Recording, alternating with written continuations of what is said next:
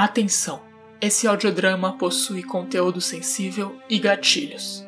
É recomendável cautela e descrição ao ouvir. Ouça com fones de ouvido e aproveite.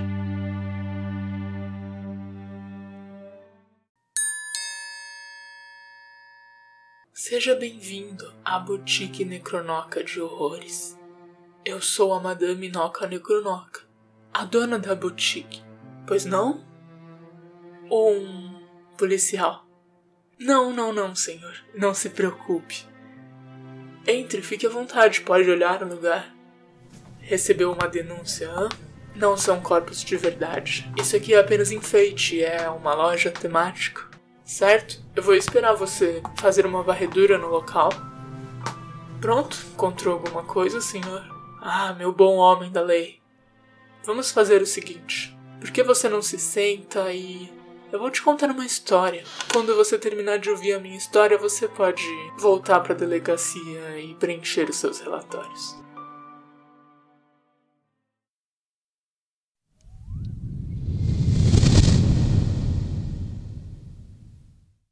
Me conte mais sobre isso.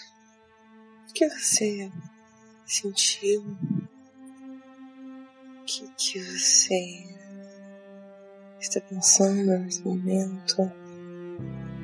Que passou na sua cabeça na hora que tudo ocorreu? A mãe falou que se eu viesse na psicóloga, ela ia me ajudar a fazer o homem ir embora. Mas eu acho que não vai adiantar, porque ele disse que ele não vai embora, mesmo se eu for na psicóloga. E você não vai acreditar em mim? A mamãe não acreditou em mim também. Toda noite, quando eu tô no escuro, eu ouço um barulho. É um barulho de estralado. A mamãe disse que esse barulho é normal, que os eletrônicos eles estralam, faz trac durante a noite. Ela disse que faz no quarto dela, que faz no quarto de todo mundo. Você tá lá dormindo, no escuro, no silêncio, e aí faz trac.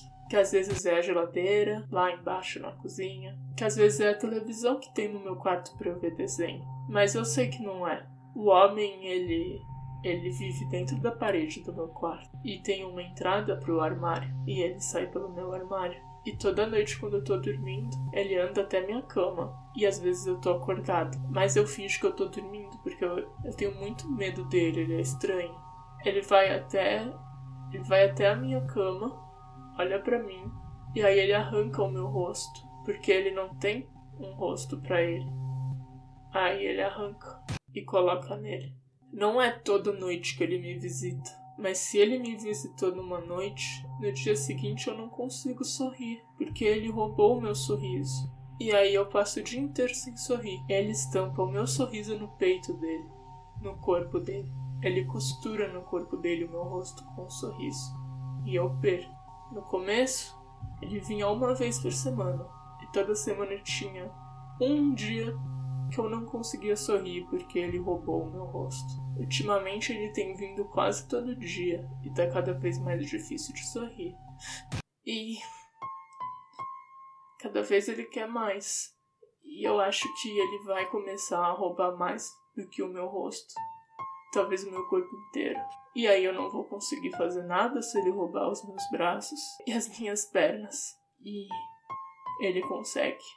Mas para ele conseguir, ele tem que tirar de mim.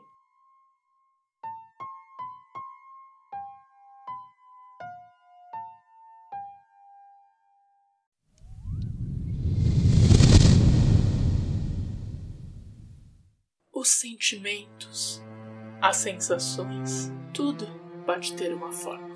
É só você ter imaginação o suficiente. Bom, meu bom senhor da lei, imagino que Agora você deve ir, entrar no seu carro azul e branco da polícia, voltar para sua delegacia e preencher seus relatórios. Nada de suspeito por aqui, certo?